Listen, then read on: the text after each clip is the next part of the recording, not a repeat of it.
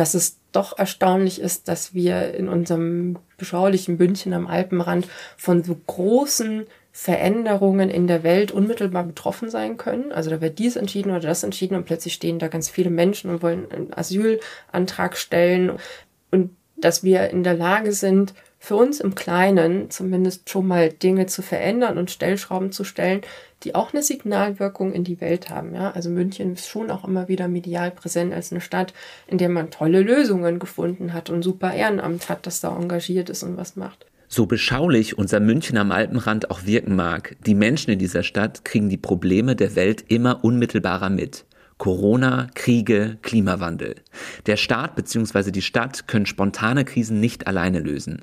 Es braucht Menschen, die flexibel mit anpacken, quasi ein agiles Ehrenamt. Gibt sowas und wie sieht es konkret aus? Hallo, ich bin Paul. Ich bin Moderator und arbeite mit sozialen Organisationen und Purpose-Unternehmen. Ich mag meine Arbeit und vor allem die Menschen, mit denen ich zu tun habe. Arbeit ist für mich mit vielen Chancen, aber auch oft mit hohen Erwartungen verbunden, mit Idealismus, Stress und Performance-Druck. In meinem Podcast frage ich Menschen aus meiner Arbeitswelt, wie sie mit diesen Erwartungen und manchmal auch Widersprüchen umgehen. Wie ihr schon merkt, dreht sich diese Folge vor allem um München. Hier lebe ich seit sieben Jahren und habe 2016 Marina Lessig kennengelernt. Marina hilft Menschen dabei, selbst aktiv zu werden, wenn zum Beispiel viele Geflüchtete dringend eine Unterkunft suchen oder Ältere in der Pandemie eine Einkaufshilfe benötigen. Mit einigen MitstreiterInnen hat Marina eine eigene Organisation für ehrenamtliche Soforthilfe hochgezogen. Die Münchner Freiwilligen. Wie funktioniert Soforthilfe und können ehrenamtliche Krisensituationen lösen? Darum geht es in den nächsten knapp 60 Minuten. Die Folge mit Marina habe ich schon Ende 2022 aufgenommen und erst etwas später veröffentlicht. Ins Gespräch eingestiegen sind wir nicht mit Krisenszenarien, sondern mit dem Thema Liebe. Marina ist nämlich auch Traurednerin. Wieso das denn? Ach, weil es wunderschön ist. Äh, zum einen rede ich gerne und viel. Dann ist es so, dass ich unter anderem ja Philosophie studiert habe, weil mich einfach so wesentliche Dinge im Leben interessieren. Also ich war schon immer an sehr praktischer Ethik und Anthropologie interessiert. Also jetzt nicht irgendwie was abgespacedes in der Metaphysik mit, mit Quantenteilchen oder so, sondern halt so, was ist Glück, was ist Liebe, was macht der Tod mit uns und mh, mm, ja, und so dieses, dass ich gut reden kann, extrem neugierig bin Und ähm, ja, eben das wahnsinnig spannend finde, herauszufinden, was für, was für Philosophien leben Menschen im Alltag und was bedeutet ihnen Liebe. Das hat mich da irgendwie hingebracht und ich mag das unglaublich gern. Das ist für mich, glaube ich, tatsächlich die Möglichkeit, am nähersten an meinem Studium und den Inhalten dort dran zu bleiben, die ich im Alltag habe. Ähm, und es ist halt, ja, einfach, also zum einen ist es eine, eine große Ehre, wenn Menschen einem so vertrauen. Ja. Es ist beeindruckend, wie Worte halt doch große Taten sein können. Ne? Dass so ein Trauungsmoment wirklich ganz gravierend etwas verändert für zwei Menschen, für das gesellschaftliche Konstrukt drumherum und nichts davon es physisch, mhm. sondern es ist rein auf Worten basierend und die Worte verändern die Wirklichkeit. Das finde ich immer sehr beeindruckend. Und dann muss ich sagen, ist es halt bei allem, was man tun kann, einfach, einfach eben eine wunderschöne Arbeit, die total viel Freude macht. Du hast immer Menschen, die in dem Moment im Leben glücklich und zufrieden sind, wo man alles genug ist, wo man sich was leistet und es gibt tolle Getränke, super nette Menschen, schöne Musik, Torte, tolles Essen, die schönsten Orte. Es macht einfach total Spaß. Es ist, ja, da also keine Meditation und kein Retreat kann, glaube ich, so gut sein wie regelmäßig so Hochzeiten beiwohnen zu dürfen. Du hast einen ziemlich intensiven Job. Du arbeitest in der Unternehmensberatung und mhm. bist gleichzeitig noch in fünf anderen Bereichen unterwegs. So habe ich dich jedenfalls, so habe ich mir das, das war mein Eindruck, als ich dich ein bisschen gegoogelt habe. Ähm, ein großer Bereich, aus dem ich dich auch kenne, wo ich dich damals kennengelernt habe, ist die Organisation Münchner Freiwillige Wir helfen, mhm. Ähm, die du mit aufgebaut hast oder vielleicht sogar maßgeblich selbst aufgebaut hast, das kannst du, kannst du gleich mhm. nochmal sagen. Ja, das war 2015, schon einige Jahre her jetzt. Da kamen ganz viele Menschen, Geflüchtete, nicht aus der Ukraine, sondern eher so aus dem Nahen äh, Osten am, äh, am Bahnhof an in München. Was hast du da gemacht? Mhm. Ich bin ähm, so ein bisschen wie die Jungfrau zum Kinde tatsächlich nach der ersten Woche so eine Art Hauptkoordination der Spontanhilfe geworden. Ähm, ich war damals beim Kreis Jugendring im Vorstand ehrenamtlich aktiv. Ja. Und ähm, der damalige Stadtjugendamtleiter, der Markus Schön, kam auf den Kreis Jugendring zu und meinte, hey, bei der Situation hier am Bahnhof, äh, da sind viele junge, engagierte Menschen, die wollen da echt Gutes tun. Ich glaube, die können wir auch wirklich brauchen, aber da braucht es irgendwie so ein bisschen Koordination, könntet ihr unterstützen. Ja, ich, eine Vorstandskollegin und der damalige stellvertretende Geschäftsführer, der Gerhard Meyer, wir waren da, der Rest war im Sommerurlaub. Okay. Und dann haben wir gesagt, naja gut, dann gehen wir da halt hin und schauen mal, was man machen kann. Und dann stellte sich heraus, dass ich auch schnell einige der Akteure äh, da kannte. Ja, angefangen von der Volksküche, mit der ich auch ein paar Jahre zuvor äh, noch die, die LMU besetzt hatte im Rahmen der Bologna-Proteste und irgendwie Leute vom Jugendbündnis für Geflüchtete, die ja beim Kreis Jugendring damals angedockt waren und Leute von den Pfadfindern und also irgendwie tauchte da schon alles Mögliche so an Leuten auf, die man kannte. Jetzt nochmal ganz mhm. kurz, Bologna-Proteste, LMU besetzt, was war da los? Ach, das war, meine Güte, wir sind langsam werde alt. Wann war das denn? 2009? Da war ja deutschlandweit und dann eigentlich europaweit so Universitäten eine Zeit lang besetzt im Herbst. Ähm, vor allem im deutschsprachigen Raum, um gegen die Bologna-Reform zu protestieren. Also die mhm. über, äh, vor allem Ding, wie sie gestaltet worden ist.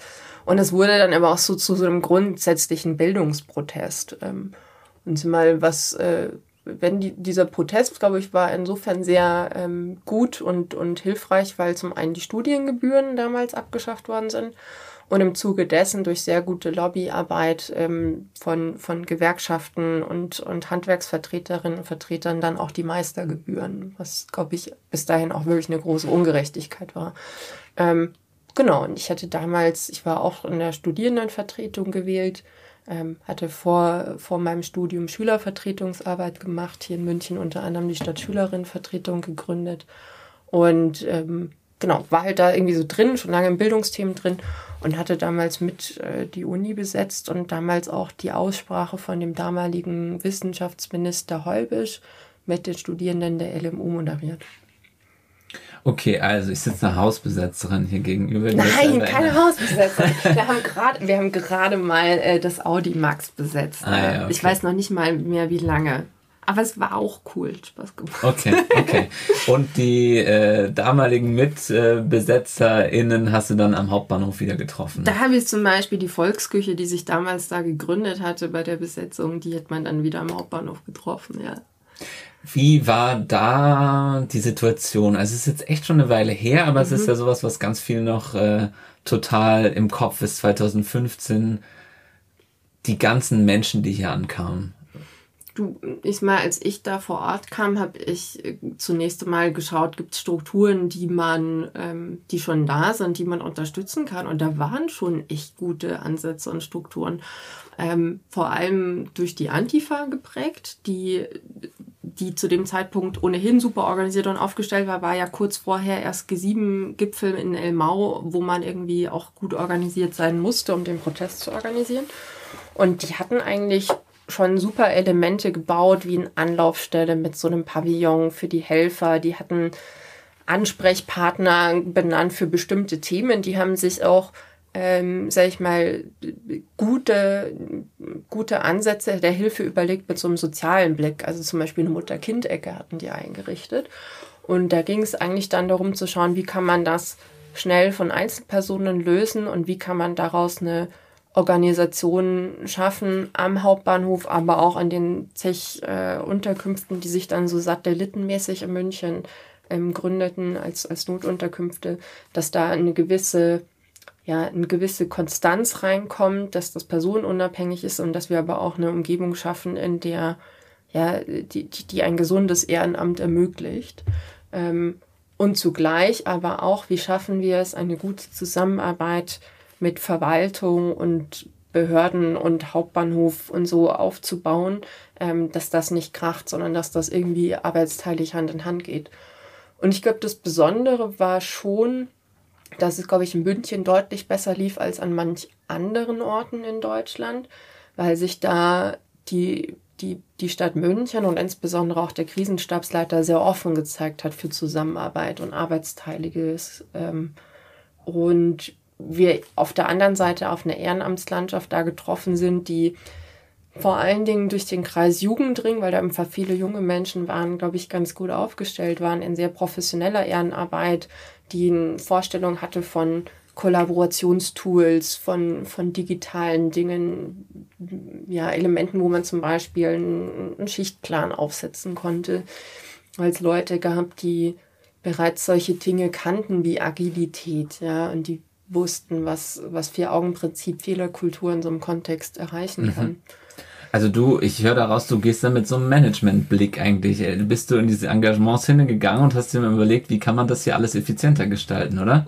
Ich Ist das so geschaut, deine Herangehensweise? Ich würde nicht sagen, dass ich geschaut habe, wie man es effizienter gestalten kann. Ich, also ich begreife mich selbst gerne als Möglichmacherin. Ich habe total den Spaß daran, Menschen, die Freude an der Sache haben und gerne an der Sache arbeiten wollen, denen den Rücken freizuhalten ja. mit allem, worauf sie keinen Bock haben. Ja.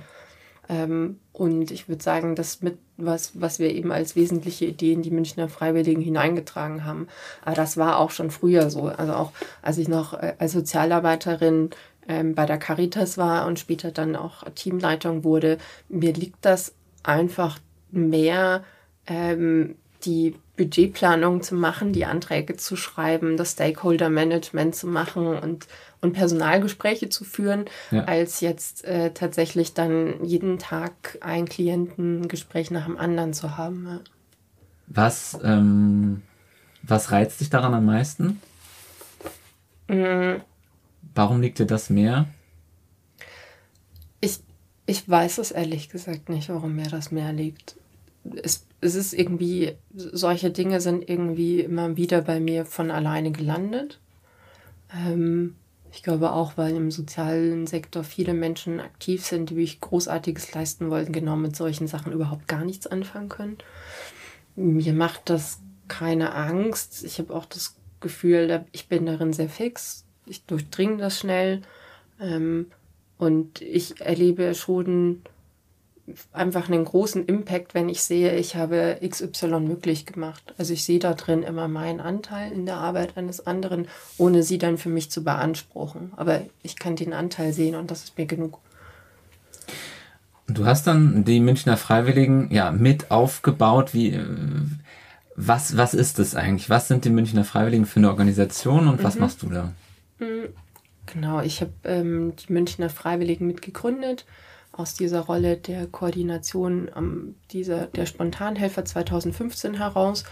Wir hatten eine sehr luxuriöse Situation, muss man sagen. Wir haben 2015 ein Budget für diese Spontanhilfe beschlossen bekommen auf drei Jahre vom Stadtrat. Und sozusagen im November war der Zweck aber obsolet. Also diese Gruppen am Hauptbahnhof und so, das hatte sich ja alles aufgelöst und es gab professionelle Strukturen.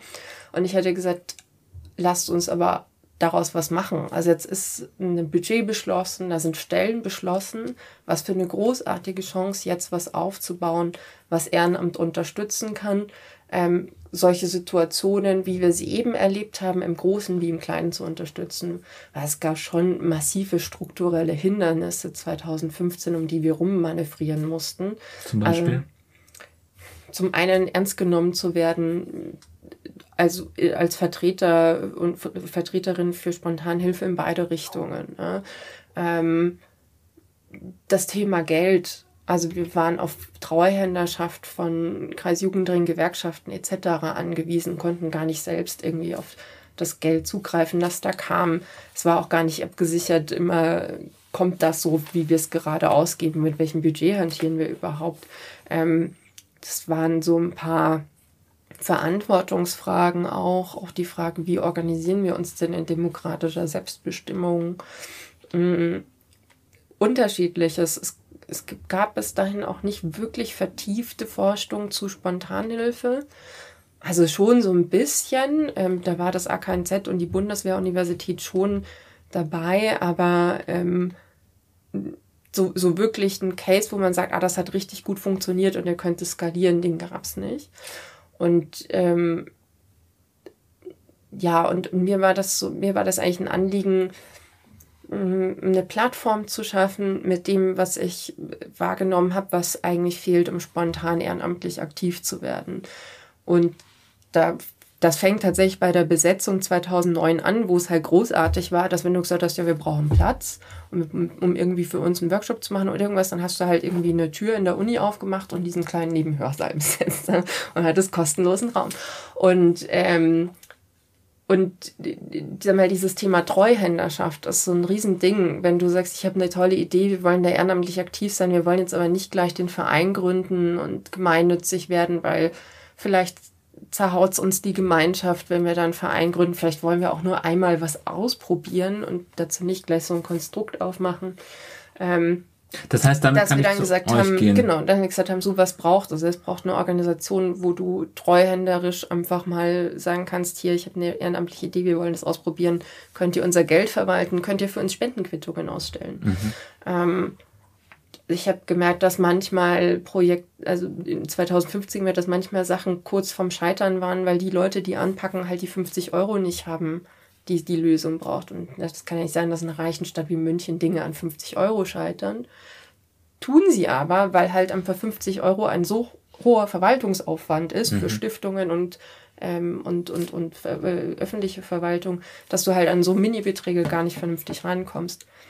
Ja, und, und halt einfach auch zu sehen, dass viele Menschen wollen anpacken, haben aber eben genau mit solchen Managementstrukturen, Stakeholder-Management, ähm, einfach auch dieses äh, Nachweisführung für die Mittel, aber auch wie mache ich eine Veranstaltung, so ganz, ganz basic Projektmanagement-Skills und so, ähm, haben sie halt irgendwie nicht, nicht parat, weil das auch im Alltag bei ihnen gar nicht so gefordert ist. Und so ein, allein schon so ein Straßenfest organisieren kann mit Straßensperre beantragen, äh, zu schauen, dass man da irgendwie das vom Gesundheitsamt Essen ausgeben darf und äh, auf die GEMA-Gebühren achten, wenn man da Musik spielen will. Das kann schon so viele Hürden haben, an die keiner gedacht hat, dass das völlig verausgabend sein kann, wenn man sich da zu zweit oder zu dritt blauäugig reinschmeißt und wo dann Leute vielleicht auf der Hälfte der Strecke hinschmeißen. Mhm. Was voll schade ist, ja. Und da irgendwie Unterstützung zu haben, einfach eine Plattform zu haben, wo man sagt, hey, ihr kommt bei uns kostenlos in, in, in, das, in das Büro, ihr könnt hier alles nutzen. Ähm, wir haben einen Transporter, um Sachen von A nach B zu fahren und der ist schon so verdengelt, da kann man auch nicht viel falsch machen, ne, wenn man den fährt. Wir können hier für euch treuhänderisch Gelder verwalten. Ihr bekommt hier jemanden hauptamtlich an die Seite, der euch hilft mit bürokratischen Hürden oder mal euren Plan zu spiegeln. Das war mir sehr wichtig auf sehr niederschwelliger Ebene. Genau, und so sind die Münchner Freiwilligen entstanden. Eigentlich ursprünglich schon mit dem Gedanken, vor allen Dingen kleine Strukturen zu unterstützen ähm, im, im städtischen Raum. Ähm, Ich habe schon auch immer noch diese Vision gehabt, Spontanhilfe, so wie wir sie 2015 hatten, in diesem großen Stil für, für, für größere Krisenereignisse weiter zu fördern und eine Unterstützungsstruktur zu haben. Das war aber, glaube ich, was, wo viele Mitgründer gar nicht dran geglaubt haben. Also das habe ich am Anfang oft gehört, zu sagen, so 2015, das war einmalig, was soll denn passieren, dass wir sowas nochmal brauchen. Jetzt haben wir aber eine Pandemie gehabt und eine zweite Fluchtwelle. Ja? Also es ist schon so, dass es dieses Phänomen Spontanhilfe braucht, dass das immer öfter, ähm, ja, äh, immer öfter eintreten wird. Und ähm, ich hätte mir sicherlich gewünscht, dass wir nicht so schnell einen Proof of Concept hinlegen müssen. Aber jetzt haben wir das gemacht und es funktioniert und es freut mich sehr.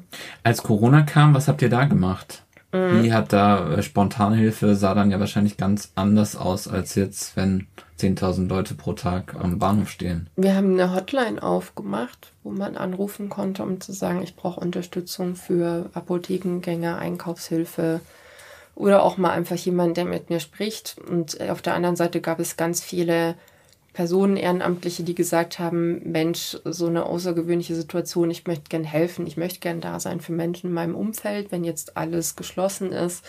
Und wir haben versucht, die gut zusammenzubringen. Und ähm, ich sag mal, mich hat sehr gefreut in dem Kontext, dass ähm, die Zusammenarbeit mit der Stadt unglaublich gut funktioniert hat. Wir waren irgendwann auch auf diesem drauf ähm, auf diesem Papier, wo du vom Gesundheitsamt bekommen hast, wo drauf stand, du musst in Quarantäne bleiben. Dann war halt, glaube ich, auf Position 1 oder 2. Wenn du Hilfe brauchst, dann, dann ruf da an.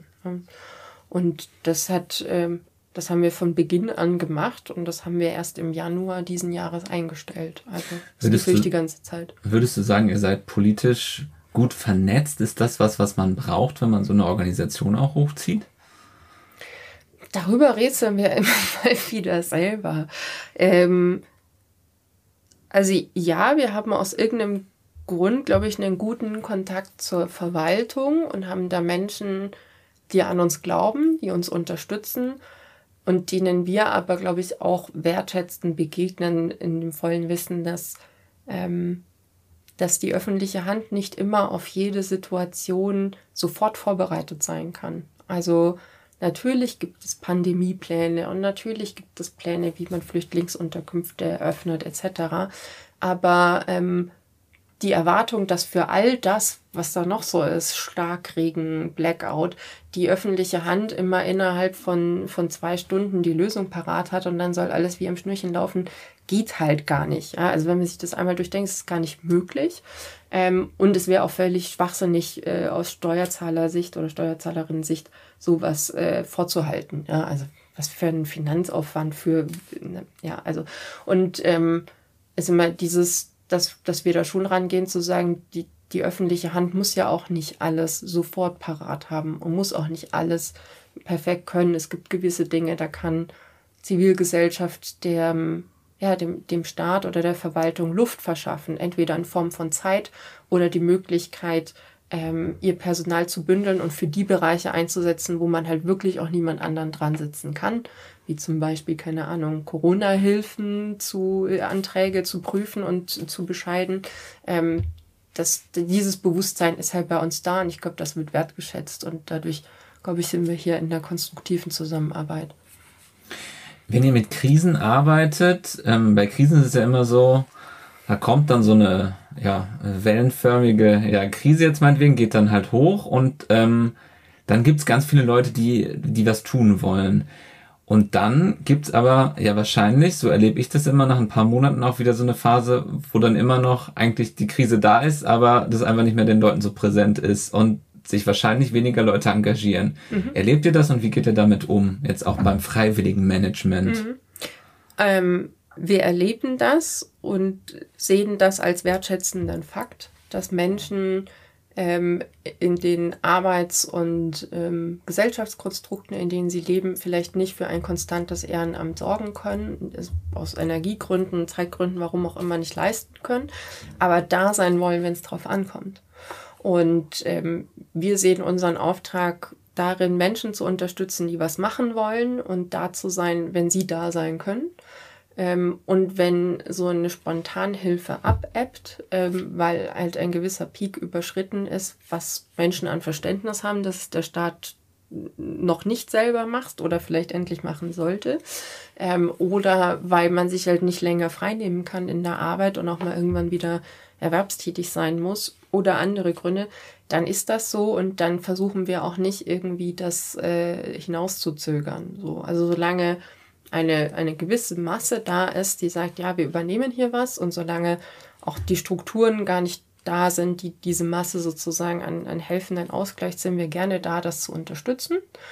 Und wenn wir keine Krise haben, sind wir auch für jeden da, der sagt, ah, ich habe jetzt eine Idee, ich möchte die gern jetzt umsetzen für dieses äh, langfristige Engagement mit Regelmäßigkeit und so, da sehen wir dann, dass wir eine tolle Landschaft an Freiwilligenagenturen haben in München, etablierte langjährige Partnerinnen und Partner in unterschiedlichsten Bereichen des Ehrenamts. Ähm, und da ist man dann mit so einem Ehrenamt auch besser aufgehoben. Es ist jetzt ungefähr ein halbes Jahr her, dass ähm, der Krieg in der Ukraine begonnen hat, dass Russland die Ukraine angegriffen hat und ähm, ja, ihr habt da ja maßgeblich mit unterstützt, äh, den Menschen geholfen, die jetzt hier ankommen, äh, ankommen, angekommen sind. Was ist gerade so die, was sind gerade so die Herausforderungen? Ähm, es hat sich jetzt auch etwas gelegt, sage ich mal, die mediale mhm. Aufmerksamkeit jetzt auf das Thema Flucht. Am Anfang haben alle ihre oder ganz viele ihre Privatwohnungen bereitgestellt. Ich nehme an, das machen jetzt weniger. Ähm, was sind die Themen, die äh, die Geflüchteten aus der Ukraine aktuell so beschäftigen und was beschäftigt euch als Organisation? Mhm.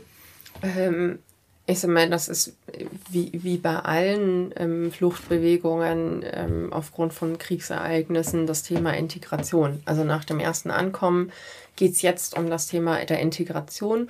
Und das hat halt jetzt wieder ganz andere Herausforderungen als 2015. Also wir haben ja 2015 schon auch sehr viele junge Männer gehabt ähm, im Verhältnis, ähm, die gerne Ausbildung machen wollten, die beruflich aktiv sein wollen. Jetzt haben wir ja sehr viele alleinstehende Frauen und Kinder, ähm, die zur Schule gehen müssen, in den Kindergarten gehen müssen, die da ihre Integration finden müssen. Wir wissen, vor welchen Herausforderungen ja alleinerziehende Eltern in Deutschland grundsätzlich stehen. Das haben die jetzt äh, als Massenphänomen. Und dann muss man sagen, durch diese ähm, äh, räumliche Nähe sind diesmal ja wirklich sehr viele alte Menschen, Menschen mit schweren Erkrankungen und Behinderungen angekommen, die ja nie eine Integration mehr auf dem durch, durch Bildung und Arbeitsmarkt erfahren werden und auch nicht müssen, ähm, wie man es vielleicht jetzt bei der beim 2015 hatte oder 2016 auch erwartet hat. Und das stellt natürlich aber vor ganz großen Herausforderungen, so wie integriert man diesen Menschen jetzt und was ist da angemessen und ich glaube, viele dieser Menschen, das haben wir schon gespiegelt bekommen, beschäftigt auch die Fragestellung, gehen wir vielleicht doch wieder heim? Also bleiben wir hier, bleiben wir nicht hier? Welche Teile der Ukraine sind tatsächlich betroffen und was ist in Anführungsstrichen sicher, sodass wir wieder heimgehen könnten? Ähm, diese, ich glaube, dieser Fakt, dass die Männer einfach alle im Krieg sind, dieses, diese Angst, dass, dass ein Anruf kommt und, ähm, und man weiß, dass man ein, ein Familienmitglied verloren hat oder dass man weiß, man hat irgendwie die Oma und den Opa aus irgendeiner Region nicht mehr rausholen können und die haben da kein Wasser, kein Strom und sitzen im Keller. Ja.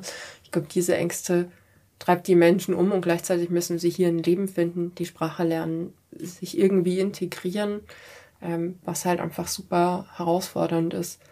Und da, sag ich mal, wieder die Frage halt für das Ehrenamt, wie kann ich hier gut ansetzen? Patenschaften stehen einfach wieder vor ganz anderen Herausforderungen während man, sag ich mal, 2015 und 16 oft den Ehrenamtlichen mitgegeben hat, ähm, wie gehe ich mit Trauma um? Es könnten, es könnten doch einige Menschen kommen, die schon traumatisiert sind oder durch die Flucht traumatisiert worden sind, haben wir jetzt ähm, in diesem ehrenamtlichen Patensystem eher das Problem, wie gehe ich mit ähm, traumatischen Ereignissen um, die jetzt eintreten. Also was ist, wenn da jemand anruft und sagt, der Mann ist gefallen, ja? Wie, wie kann ich so eine Situation handhaben? Das macht ihr auch als Freiwillige? Nee, das machen wir nicht. Also sowas schlägt halt bei uns auf und wir versuchen die richtigen Ansprechpartner zu suchen.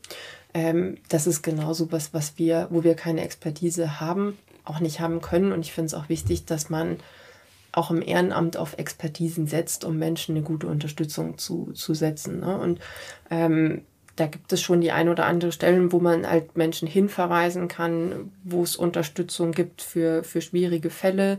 Ähm, wir haben zum Beispiel auch, ähm, als wir in Personen in Privatwohnungen vermittelt haben und natürlich auch Konflikte entstanden sind, zum Beispiel auch gute Unterstützung gehabt von der Landeshauptstadt, die gesagt hat, ähm, wir haben diese Ans Ansprechstelle Steg ähm, die so ein, ja, so ein allgemeines Konfliktmanagement macht. Da können die Leute anrufen oder zoomen, skypen, um hier Lösungen zu finden. Und da, da geben wir uns Mühe, ähm, die richtigen Ansprechpartner zu finden und äh, konzentrieren uns weiterhin auf das, was wir gut können, nämlich Förderung im kleinen, in kleinen Häppchen auszugeben, Mikroförderung, Beträ Förderbeträge auszuzahlen mit geringen Hürden, unsere Räumlichkeiten zur Verfügung zu stellen, mit unseren tollen Mitarbeiterinnen und Mitarbeitern, die zu unterstützen, die Ideen haben, wie sie hier vor Ort ganz konkret Integrationsprojekte angehen wollen. Und sind wir die andere große Säule, die sich bei uns im, im Verein von alleine entwickelt hatte, auch nebst, nebst Themen der Integration und Ehrenamt, ist das Thema Wohnen. Ähm, ich glaube, da unterscheidet sich das äh, nicht von, von den Jahren zuvor, dass es halt einfach unglaublich schwierig ist, in Deutschland bezahlbaren Wohnraum zu finden, in den großen Städten. Ähm, und ähm, Leute aus unterschiedlichen Gründen ja auch nicht aufs Land möchten. Ja. Ähm, und äh, genau, wir hier einfach ja, die Probleme haben, was ist, wenn Leute zu lange in Massenunterkünfte wohnen, wie kommen sie da raus, was für ein Leben ist eigentlich in der Unterkunft möglich und wie wichtig ist eigentlich die eigenen vier Wände für die Integration. Hast du das Gefühl, die Stadt, ähm, die Politik hat aus 2015 Dinge gelernt und jetzt 2022 verbessert ähm, in Bezug auf Integrationsmaßnahmen, äh, Krisenreaktionen? Gemischt. Also ich glaube, ich war erstaunt, was man in der kurzen Zeit verlernen konnte und war auf der anderen Seite begeistert auch zu sehen, was für tolle ja, Menschen man wiederfindet, die 2015 und 16 schon alles gegeben haben, um solchen Menschen aus der Verwaltung herauszuhelfen und die jetzt wieder alles getan haben und wo man einfach sieht, die haben eine Expertise gewonnen in der Zeit und Erfahrung, die sind einfach ein unglaublicher Schatz und es hilft den Menschen unmittelbar, ja.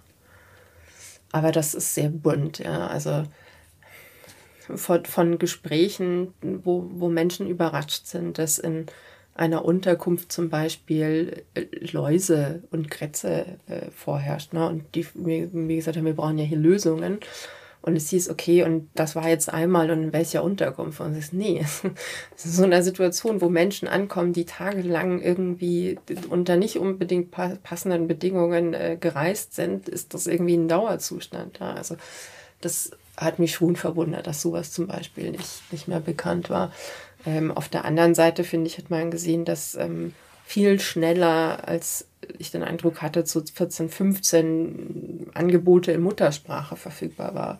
Und auch eine Sensibilität dafür da war, dass da jetzt nicht nur Menschen aus der Ukraine kommen, die irgendwie top ausgebildet sind und super integrationswillig und äh, keine Probleme hatten dort und jetzt nur noch so Starthilfe brauchen, sondern dass halt eben auch sag ich mal, durchaus Menschen aus Bevölkerungsgruppen kommen, die auch in ihrem Herkunftsland Diskriminierung erfahren und, und äh, starke soziale Probleme haben, die sie halt mit hierher bringen, um die man sich auch mit kümmern muss.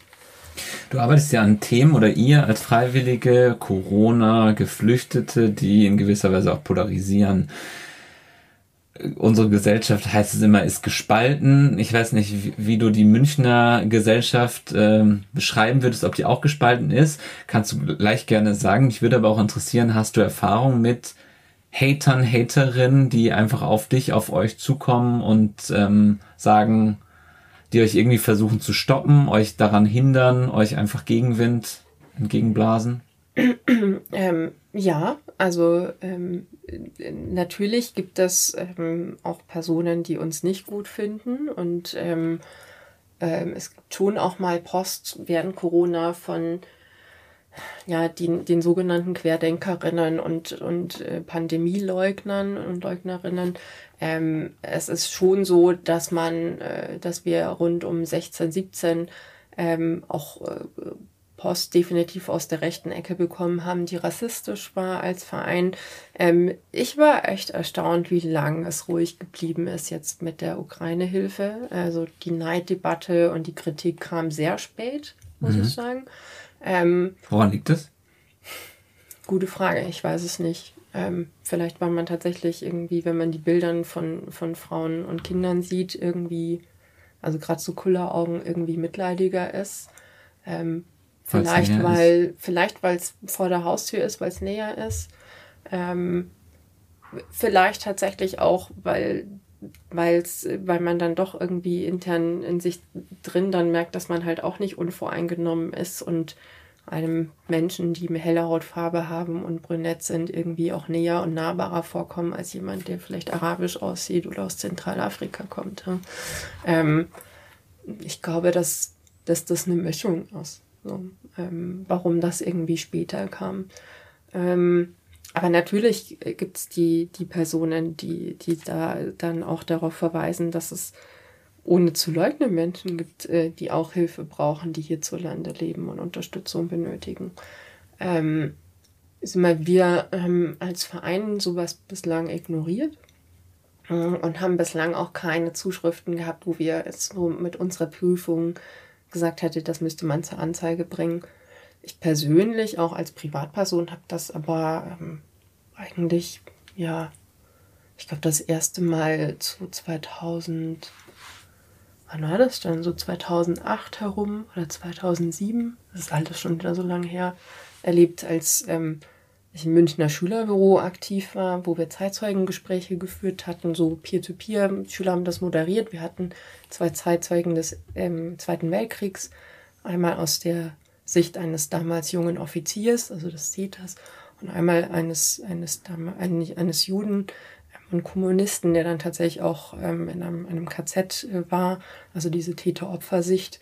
Ähm, und mal das hat zu Anfeindungen per se geführt und dann hatten wir ähm, im Rahmen einer Veranstaltung öffentlich ähm, gesagt, dass ähm, die dass die, dass die, wir diejenigen unter den Schülerinnen und Schülern, die wählen können, auffordern, nicht diese Bürgerinitiative Ausländerstopp bei der nächsten Kommunalwahl zu wählen. Und das hat dann zum ersten Mal dazu geführt, dass ich halt eine personalisierte Nachricht bekommen habe, in der man mich beschimpft hat und bedroht hat. So. Und das gab es danach immer mal wieder. Ja. Also 2015 hat er das sicherlich am stärksten getriggert. Ähm, Standst du viel im Mittelpunkt?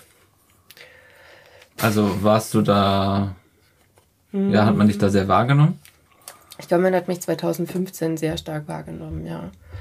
Ähm, man sieht, man hat das auch gesehen, ähm, was so an, an, an Müll äh, einem da geschrieben worden ist, äh, in Relation zu, ich bin mal wieder in einer Tageszeitung ähm, oder irgendwie einem Online-Artikel im Radio ähm, mit, mit Namen und, und Gesicht. So, da merkt man, dann, dann kommt dann so eine, so eine Antwort. Ähm, kommt gar nicht so unmittelbar, wenn man etwas postet, selbst in Social Media, sondern es ist schon tatsächlich, wenn man eigentlich dann so den Schritt in, in eine Medienpräsenz kriegt. Aber ja, da kam, kam viel. Diesmal kam nichts. Jetzt mit der Ukraine-Hilfe kam tatsächlich mal nichts. Bist du eine politische Person? Ja. Hm, was heißt das für dich, politisch sein? Eine Haltung zu haben, ähm, dafür einzutreten, für Gesellschaft, ja, für, für politische Überzeugungen, sich für einen gesellschaftlichen Wandel dazu einzusetzen. Ähm, unter Wertschätzung, dass wir in einer Demokratie leben und ich immer die Chance habe, Menschen kennenzulernen, die mich eines Besseren belehren können. Ich denke mir manchmal, ähm, es gibt viele Engagierte und ich kenne auch ja in meinem Umfeld total viele Leute, die sich engagieren, aber ich finde, es gibt nicht genug politische, die, die klar, also bei den krassen Problemen, die wir haben, keine Ahnung, erster Punkt Klimawandel, es ist uns allen eigentlich bewusst und da schließe ich mich auch mit ein, ähm, aber das, das politische Engagement, ich glaube, die Politik ist oft so, ist so verpönt, Parteipolitik gerade, aber eigentlich ist das doch der Kanal, oder, um was zu verändern, ähm, um Strukturen zu verändern. Wie siehst du das? Also mich hat 2015 und 16, glaube ich, ganz stark erstaunt, dass es Menschen gibt, die glauben, dass man Flüchtlingen helfen kann und das sei kein politisches Engagement. Ähm, und ich begegne viele Menschen, die sehr engagiert sind und glauben, sie sind nicht politisch. Ich persönlich vertrete die Haltung immer, wenn wir ehrenamtlich aktiv sind und unser Engagement zeigen, sind wir politisch aktiv. Denn wir versuchen ja Gesellschaft und dieses Land, in dem wir leben, zu formen, nach nach Werten, die wir persönlich haben und Überzeugungen, die wir persönlich haben. Ähm, heißt das? An kleinen ähm, Schrauben zu drehen. Ich, also ich, ich glaube, es ist halt wirklich eine Typfrage. Man kann nicht von allen erwarten, dass sie die großen Schrauben drehen und drehen wollen und können. So. Und ähm, was mir, warum ich die Münchner Freiwilligen sehr liebe und froh bin, dass wir sie aufgebaut haben, weil hier die Wertschätzung für das Kleine drin steckt. Dass ähm, die politische Veränderung bei deinem Nachbarn beginnt, vor deiner Haustür. Und ähm, dass es doch erstaunlich ist, dass wir in unserem beschaulichen Bündchen am Alpenrand von so großen Veränderungen in der Welt unmittelbar betroffen sein können. Also da wird dies entschieden oder das entschieden und plötzlich stehen da ganz viele Menschen und wollen einen Asylantrag stellen oder ähm, wir haben ganz viele Menschen und sie können nicht mehr raus, benötigen aber Hilfe. Ähm, und dass wir in der Lage sind, für uns im Kleinen zumindest schon mal Dinge zu verändern und Stellschrauben zu stellen, die auch eine Signalwirkung in die Welt haben. Ja? Also München ist schon auch immer wieder medial präsent als eine Stadt, in der man tolle Lösungen gefunden hat und super Ehrenamt hat, das da engagiert ist und was macht. Natürlich reicht es nicht, wenn für große Veränderungen, wenn man immer nur im Kleinen aktiv ist. Aber die Welt, in die wir leben, gewinnt ja immer nur mehr an Komplexität und wird ja immer schwieriger überschaubarer. Und ich glaube, es ist völlig legitim, wenn Menschen sagen, das ist mir irgendwie auch alles zu viel. Ich blicke da gar nicht durch, wie ich da drin wirksam sein kann. Und ich finde es wichtig, dass man einfach den Radius entdeckt, in dem man seine Wirksamkeit entfalten kann. Und ähm, das kann für manche Menschen auch parteipolitisch sein. Ich glaube nicht, dass jede Person parteipolitisch sein muss. Oder sich auf die Straße setzen und sich da festketten oder so. Keine ja. Ahnung, muss ja nicht Parteipolitik sein. Nein, ähm, ja, und ich glaube auch, dass, ja, also ich meine, naja, aber tatsächlich, ne, welche, welche Form des Protests ist denn, ist denn legitim? Ja, und, ähm, und auf der anderen Seite kann einen wirklich noch irgendwas schocken. Ne? Also irgendwie fand das jetzt jemand wirklich äh, den großen Aufreger irgendwie über ein äh, ein berühmtes Gemälde, das hinter Glas gut geschützt ist, dass da irgendjemand Tomatensuppe drauf kippt. So, ne? Also irgendwie. Kannst du das verstehen, dass die das machen? Ja, klar. Findest du das richtig? Weiß ich nicht. Ganz ehrlich, ich bin da eigentlich wertfrei, ich weiß es nicht. Mhm. Ähm, ich weiß, dass mir persönlich Kunst sehr viel bedeutet und ich äh, persönlich sehr verärgert wäre, wenn so ein Kunstwerk zu Schaden kommen würde. Ja. Und das dann für mich nicht mehr in Ordnung fände. Ähm, aber ähm, ja, solange da kein Schaden entsteht. Also ja. ich finde, ich glaube, das ist für mich so eine Grenze. Ich glaube, wenn man was Gutes will, sollte man dann daraus kein Schaden entstehen, kein mutwilliger, nur der Zerstörungsaufmerksamkeitswille heraus. Ja. Dass man ab und zu Menschen auf die Füße treten muss, ja, oder dass mal äh, gerade im Bereich Ehrenamt Dinge runterfallen, schiefgehen, Geld irgendwie nicht äh, am allerwirtschaftlichsten eingesetzt worden ist oder Ideen nicht funktionieren. Ja, klar.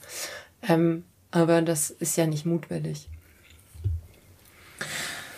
Wir sind hier in unserem beschaulichen München, hast du eben auch gesagt, und trotzdem ist die, kommt die Welt irgendwie ja gefühlt immer näher und auch die Krisen der Welt. Es ist eine reiche Stadt immer noch. Was würdest du sagen, wie geht es dieser Stadt eigentlich gerade? Können wir auch auf die nächsten drei, vier Krisen reagieren und ist da genug Geld da, um das immer weiter auszugeben für diese Themen oder ist da irgendwann Ende und wird das jetzt einfach auch, müssen wir da auch alle den Gürtel enger schnallen? Boah, jetzt machst du aber große Fässer auf. ähm, also ich habe eine große Liebe zu dieser Stadt. Ich bin auch äh, einfach Münchner Kindle und komme aus einer, äh, aus einer mehrgenerationellen Münchner Familie und so. Das ist einfach meine Heimat. Und ich habe meine Heimat immer als eine Stadt erlebt, in der viele Menschen mit viel Kreativität und Engagement, aber auch Streitlust, aber auch Durchsetzungskraft ähm, ehrenamtlich aktiv sind und eine Stadt formen, ähm, wie sie sich die wünschen. Und München ist auf der einen Seite großstädtisch in der Vielfalt dessen, was es an Möglichkeiten, Ideen, ähm, Lebensentwürfen, Interessen bietet. Aber es ist auch so kleinstädtisch, dass alles überschaubar bleibt. Ne? Und du hast irgendwie alles, aber halt alles so in Miniatur. Also zu jeder Szene findest du drei Leute und dann ist das so. Ne? Ähm, ich, insofern glaube ich, dass diese Stadt weil es so eine Stadt von, von Macherinnen und Anpackern ist, schon auch alle Krisen hinkriegen kann. Daran zweifle ich nicht. Und darin hat mich die Arbeit bei den Münchner Freiwilligen bestärkt. Ob irgendwann das Geld ausgeht, fühle ich mich jetzt überfragt. Ich bin ja auch nicht die Kämmerin und weiß, was wir mit wem an, an, an, ja, an, an Gewerbesteuer einnehmen. Ja. Mir ist schon bewusst, dass wir in der Stadt sind, der es auch deshalb so geht, weil wir sehr, sehr von Gewerbesteuern großartiger Unternehmen, die sich hier niedergelassen haben, profitieren.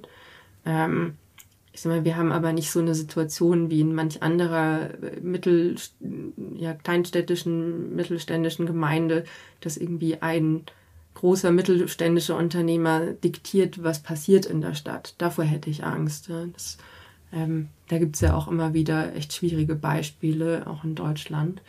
Mhm.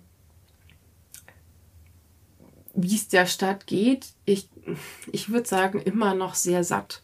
Also ich glaube, dass, ähm, dass, dass, dass diese, diese Stadt ist ja sehr rigide, was mich auch stört, immer mehr rigider darin, Menschen, die sich diese Stadt nicht leisten können, zu vertreiben. Ähm, und es lassen sich sehr viele Menschen hier nieder, ähm, die das wertschätzen, was man hier vorfinden kann, aber man muss sich nichts vormachen, es findet Verdrängung statt. Das mhm. ist einfach ein Fakt.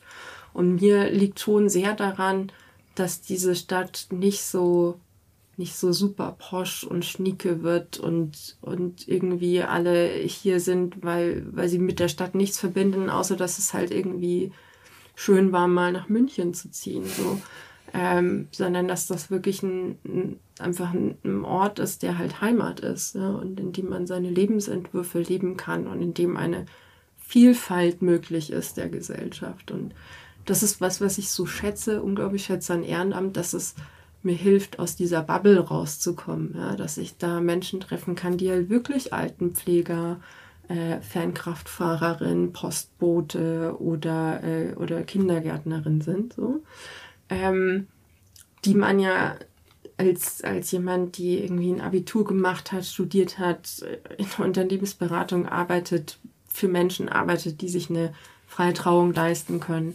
ähm, immer weniger trifft. Und ähm, ich sehe schon, dass das was ist, was ein München-Problem ist, was aber generell ein Problem ist in Deutschland, dass wir halt immer mehr auseinanderdriften ja, und dass das immer mehr abgeschiedene Welten werden, die sich nicht kennen und die auch völlig falsche Vorstellungen voneinander haben. Ähm, und ich wünsche mir, dass in einer Stadt wie München mehr Möglichkeit gibt, vielfältig zu sein in aller, also in aller Hinsicht. Ja, und ähm, nicht nur im Sinne von vielfältige Menschen mit vielfältigen Hintergründen, die alle unglaublich wirtschaftlich erfolgreich sind. Mm, aber ähm, wie gesagt, ich habe das Gefühl, das ist was, was ein deutschlandweites Problem ist. Ähm, und das ist auch was, wofür ich eigentlich tatsächlich meinem Job als Unternehmensberaterin schon dankbar bin, weil ich halt wirklich die letzten fünf Jahre irgendwie jede Ecke in Deutschland gesehen habe und überall unterwegs bin und oft das Gefühl habe, Leute kennen sich hier besser auf Mallorca und auf Bali aus als äh, in, im Erzgebirge oder irgendwie im, in NRW. Und ähm, Deutschland ist halt kein Land, in dem wirklich gleiche Lebensumstände mehr herrschen. Ne? Ja. Und es muss, man kann sich natürlich aus so, einem, so einer reichen Stadt wie München heraus sehr bequem über Pegida und jetzt auch wieder die, die pro, pro-russischen Proteste im, in der ehemaligen DDR-Gebiet aufregen. Ja. Aber wenn man halt dann mal vor Ort fährt, nach Sachsen und Thüringen und diese Regionen und zwar nicht in die großen Städte, sondern halt wirklich ins Hinterland, wo ständig Gemeinden eingemeindet werden und die Landkreise immer größer werden, wo wir ein handfestes Crystal Meth Problem an der, an der Grenze haben, mhm. wo wir dieses, diesen Brain Drain Effekt haben, dass die Jungen alle gehen und keiner mehr bleibt. Ja. Das, wenn man sich das einfach anschaut vor Ort und auch diesen Kontrast sieht, ne, dass man da permanent mit Verfall einstiger Villen konfrontiert ist zum Beispiel. Dass man sieht, hier war mal alles reich, hier war alles großartig, ist alles verfallen. Das ist schon, also ich finde, das erzählt einem schon total viel über das Mindset, in dem die Menschen hier tagtäglich leben müssen und macht nicht ihre Haltungen richtig. Ja? Also ich will überhaupt nicht sagen, dass ich irgendwie diese pro-russischen Proteste unterstützen würde oder dass Rassismus in Ordnung wäre oder ähnliches. Gar nicht. Aber ich finde, ist wichtig, die Lebensrealitäten der Menschen zu verstehen, die sagen, was, es läuft was falsch und hier muss was getan werden. Und dass das super easy ist, aus so einer reichen Bubble wie München heraus sowas zu kritisieren und dass das auch legitim ist, wenn andere Teile Deutschlands oder der Gesellschaft auch sagen, das ist eine Kritik von oben herab, weil ich glaube, das ist es tatsächlich auch oft. Das ist oft sehr arrogant und in dem Unwissen, wie gut es uns hier geht. für dich ist ja das bei den Münchner Freiwilligen, das ist ein Engagement. Äh, gleichzeitig hast du einen Job als Unternehmensberaterin. Ähm, ist, sind das für dich zwei getrennte Sphären und äh, kann das sein, dass du dass du dieses Engagement auch wieder zum Beruf machst? Ich hatte jetzt äh, die meine meisten Gäste, die ich hier hatte, die waren quasi so, die haben ihr Engagement zum Beruf gemacht. Mhm. Ähm, ist das was, was du dir auch vorstellen kannst oder schätzt du das, dass du diese Trennung hast? Ist es überhaupt eine Trennung? Äh, kann es sein, dass du, dass du vielleicht bei den Freiwilligen mal wieder Vollzeit anfängst als äh, also als Lohnarbeit oder deine eigene Organisation hochziehst? Sind das Perspektiven? Mm, also für mich ist das gar kein Weg, mich äh, dahin beruflich zu entwickeln. Ähm, ich habe mich ja von der Sozialarbeiterin rausentwickelt zur Unternehmensberaterin. Ähm, bin auch ungelogen sehr stolz äh, darauf, dass ich das geschafft habe, weil das war schon ein herausfordernder Karrieresprung und es ist auch keine, keine gewöhnliche Vita einer Unternehmensberaterin. Ähm, und auf der anderen Seite habe ich angefangen, ehrenamtlich aktiv zu sein, als ich so 15, 16 war. Und ich schätze die Freiheit des Ehrenamtes sehr ähm, mich wirklich mit, mit meiner vollen Kraft und Energie dann den Themen zu widmen, die mir wichtig sind, wenn ich tatsächlich dafür auch die Verfassung mitbringen kann. Und ich schätze auch sehr, dass ich ähm, im Ehrenamt mit meinen anderen Vorständen, zum Beispiel bei den Münchner Freiwilligen, ähm, echte Effizienz, auch sag ich mal in so einer Organisationssteuerung an den Tag legen kann, weil wir halt nicht da drin unseren gesamten Lebensinhalt sehen und das sondern weil das halt neben unseren Aufgaben mit Job, Familie und vielleicht anderen privaten Aspekten halt auch funktionieren muss. Ne? Ähm, und ähm, ich will nicht abstreiten, dass das für andere Menschen nicht äh, genau der Weg ist. Und ich glaube, dass zu lange Menschen in Deutschland auch skeptisch waren gegenüber dieser Social Entrepreneurship Szene und da Leuten irgendwie vielleicht auch nicht gute Absichten unterstellt haben, wenn sie gesagt haben, hey, ich habe hier eine soziale Idee und ich möchte die umsetzen, aber ich möchte davon eigentlich auch leben können. Also ich, ja, da glaube ich, war viel ungerechtfertigte Skepsis drin. Aber die Art und Weise, wie Ehrenamt in Deutschland und in Österreich gelebt wird, ist schon auch sehr einmalig. Und es gibt ja höchst erstaunliche Ehrenämter oder Organisationen, die ehrenamtlich geführt wird, wo man es niemals erwarten würde. Und ähm, sehe da drin einen echten Mehrwert für die Organisation und die Gesellschaft, dass man das ehrenamtlich macht. Und ähm, für mich sind die Münchner Freiwillige schon auch meine Organisation, die ich mit hochgezogen habe. So, es ist halt irgendwie auch einfach mein Baby, weil ich diese Idee hatte und diesen Anspruch hatte zu sagen, wir brauchen so eine Plattform. Wir brauchen nicht den nochmal einen Flüchtlingsverein. Wir haben doch den Flüchtlingsrat, wir haben Refugio, wir haben das Bellevue, wir haben ganz, ganz tolle Organisationen, die sich genau um sowas spezifisch kümmern lasst uns was machen, was dem Ehrenamt hilft. Ja? Und zwar auf völlig unkonventionelle Weise. Und ich finde es großartig, dass es Menschen gab, die diesen Weg mitgegangen sind, zu sagen, lasst uns eine echte Innovation im Ehrenamt versuchen und die zu treiben. Und ähm, ich meine, wir sind eine kleine Organisation und Spontanhilfe ist neu, aber wir wachsen stetig. Das Thema Spontanhilfe bekommt immer mehr Aufmerksamkeit. Dieses Jahr hat sich die erste deutschlandweite Spontanhilfeorganisation gegründet. Ähm, in den letzten Jahren haben sich andere Spontanhilfeorganisationen vor Ort gegründet. Jetzt waren wir die ersten und ich finde es großartig zu sehen, dass diese Idee, die wir hatten, dass das was ist, was andere auch haben, die wir höchstwahrscheinlich gar nicht angesteckt haben, ja, sondern zu sehen, dass da jetzt Leute entstehen, mit denen und Gruppenorganisationen entstehen, mit denen wir endlich mal ein Sparring haben, ja, mit denen wir gemeinsam an dieser Sache arbeiten können, neue Ideen kreieren können. Das finde ich, finde ich super. Und ähm, ist es eine Trennung? Ich weiß es nicht. Also mein, im Ehrenamt bringt man sich ja entweder bewusst mit einer Facette ein, die man sonst nicht ausleben kann, ähm, oder mit etwas, worin man richtig gut ist. Ja? Und eine Facette, in der ich mich sonst nicht ausleben kann, in der ich aber richtig gut bin, ist wütend sein. Also das ist jetzt irgendwie gesellschaftlich bei uns nicht sonderlich anerkannt, Wut. Ja, das ist nicht, mich nicht mit positiven Attributen versehen. Aber nichts, an, ja. nichts ist so so energiespenden wie Wut. Ja. ja. Und deshalb kann ich das auch total verstehen, weil du vorher gefragt hast, wenn sich da Leute festkleben an so einer Autobahnausfahrt, wie wütend müssen die denn sein, dass man da immer noch nichts macht, obwohl das mit dem Klimawandel so eindeutig ist in harten Zahlen. Ähm, so, und, und so eine Wut kann Energie entfesseln, die wirklich was und verändert. Und du hast die Wut, aber kannst, ja. darfst sie aber, im, also im Job stellst du mir auch schwierig man, vor. Aber bei den Freiwilligen kannst du dann da mal ordentlich äh, cholerisch werden. Nee, ich werde da nicht cholerisch. Ich kann halt meine Wut in was Konstruktives ja. packen. So, ich kann mir denken, so, boah, ich will nicht, dass das so läuft. Ja. ja. dann machen wir das jetzt anders. Ja. Und dann probieren wir das jetzt aus. Das ist so eine Facette, die kann ich halt nur da irgendwie einbringen. Wut, Wut auszuleben in der Form, dass man sie in was Konstruktives kanalisieren mhm. kann.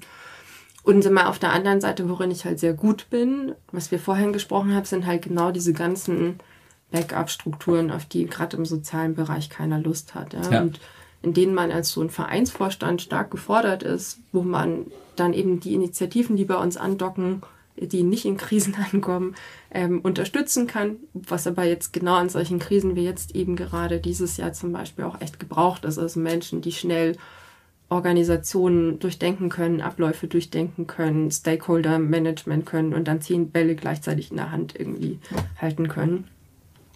Ja. Und wo ich jetzt eben gesagt habe, es braucht mehr äh, Politiker, Politikerinnen oder Leute, die da reingehen und Strukturen verändern. Meine letzte Frage, aber wäre das nicht vielleicht was für dich?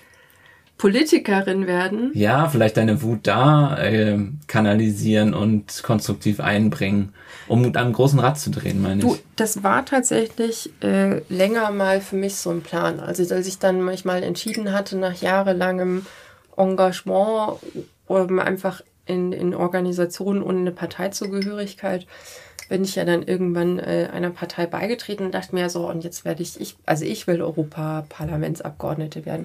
Aber ich muss dir ganz ehrlich sagen, ähm, ich will den Job nicht haben. Also Politikerinnen und Politiker haben halt wirklich so gut wie kein Privatleben mehr heutzutage. Ähm, ständig irgendwie in zwei Städten leben müssen, den Draht nach Hause nicht verlieren, dann jedes Mal wieder so ein, so ein sich neu aufstellen lassen in einem demokratischen Gebilde, wo Entscheidungen natürlich nicht voll rational geführt werden. Wo, also man, wo entscheiden sich denn Menschen voll rational? Also wird ja wirklich keiner heiraten, wenn man immer alles rational entscheidet. Ja ist rational totaler Schwachsinn. Ähm, so, das ist ja alles, also meistens entscheiden wir uns doch emotional. So, und dann, dann sitzt du da irgendwie in, in, im, im, im Griechen oder beim alten Servicezentrum oder in, was weiß ich was, irgendwo am Rande der Stadt und darf sich da mit zwei, drei anderen Leuten betteln, um große Politik machen zu dürfen. Und dann läuft's vielleicht blöd um zwei Stimmen, weil Lieselotte und Heinz gerade krank waren und nicht als Ersatzdelegierte kommen können, dann bist du weg vom Fenster. Ja. ja.